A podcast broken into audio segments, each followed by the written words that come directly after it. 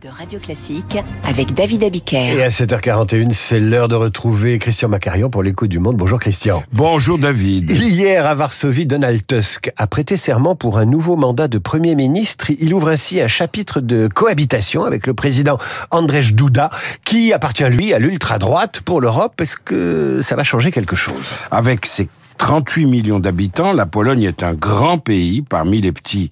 Depuis son entrée dans l'Union européenne en 2004, elle est passée du 9e au 6e PIB de l'Union, devant la Belgique, l'Autriche et la Suède.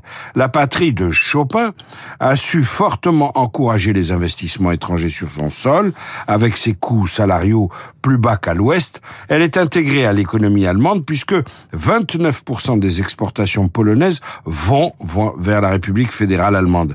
Bref, on peut parler d'une sorte de miracle économique, de petit miracle économique polonais. Avec tout de même une ombre de tableau. Oui, cette ombre, elle réside dans les choix politiques de ce pays, avec un, un, parti populiste, le PIS, qui est resté huit ans au pouvoir en prenant plusieurs mesures attentatoires aux libertés publiques, qui ont d'ailleurs été sanctionnées par Bruxelles. Cela a valu à Varsovie d'être temporairement privé d'une partie substantielle des fonds de l'Union européenne. Cette politique à couteau tiré, c'est justement ce qui vient de changer avec l'accession au poste de Premier ministre de Donald Fonction qu'il a déjà exercée, me semble-t-il. Oui, c'est exact, de 2007 à 2014. Expérience qui va lui être très utile, car, sans surprise, Donald Tusk a fait de la restauration de l'état de droit et de la réconciliation avec les institutions européennes ses deux priorités, avec des mesures fortes.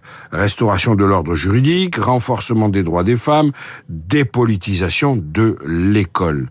Cela dit, il aura fort à faire. D'une part, le PIS, le parti populiste de droite, a obtenu 35,8% des voix lors des dernières législatives, ce qui fait encore de lui le premier parti de la diète, le Parlement polonais.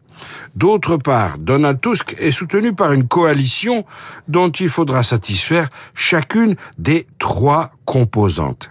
Enfin, L'élection présidentielle, je rappelle que le président polonais a un droit de veto sur le gouvernement, l'élection présidentielle qui aura lieu en 2025 constitue un rendez-vous important pour finir d'affirmer la démocratie polonaise. Leçon politique à tirer de tout cela? Eh bien, l'essentiel, c'est que la Pologne fait retentir dans toute l'Europe une leçon très forte. Non seulement la montée de l'extrême droite n'est pas une fatalité, mais elle peut aussi être subitement inversée.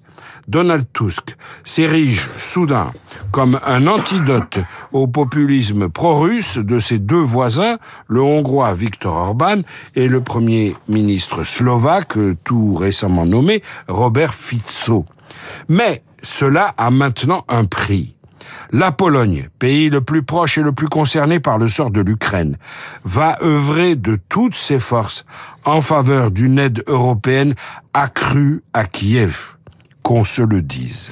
Donald Tusk, le retour par Christian Macarian. À demain, Christian. Dans deux minutes, le journal imprévisible, vente aux enchères extraordinaire aujourd'hui à Los Angeles. Les objets qui ont fait la légende d'Hollywood, parmi elles la tête d'E.T., l'extraterrestre, est mise à prix. Marc Bourreau revient sur ces enchères d'exception. Radio Classique, 7h40.